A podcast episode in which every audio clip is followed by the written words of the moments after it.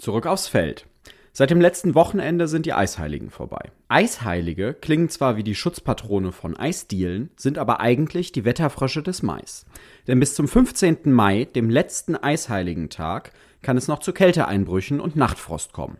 Heißt für uns Gärtner, kleine Eisprinzessinnen wie Tomaten müssen bis dahin erstmal drinnen bleiben. Tobis Blumenacker. Woche 2. Tomaten raus. Es ist Sommer.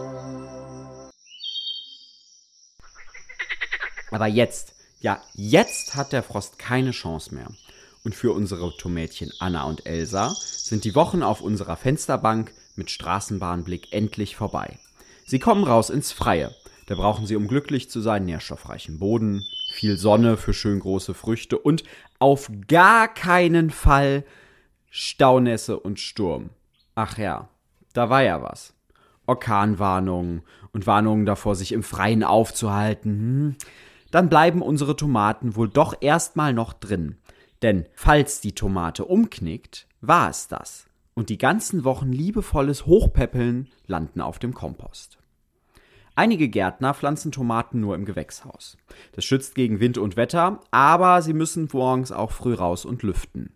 Im Sommer kann es den Pflänzchen im Glashaus leicht zu heiß werden, weil dort Bedingungen wie im Tropenhaus des Botanischen Gartens herrschen. Genau, da wo die Stinkeblume blüht. Für uns gibt es deshalb keine Tomatensauna, sondern nur 100% Freilandpflanzen. Also dann ab nächster Woche.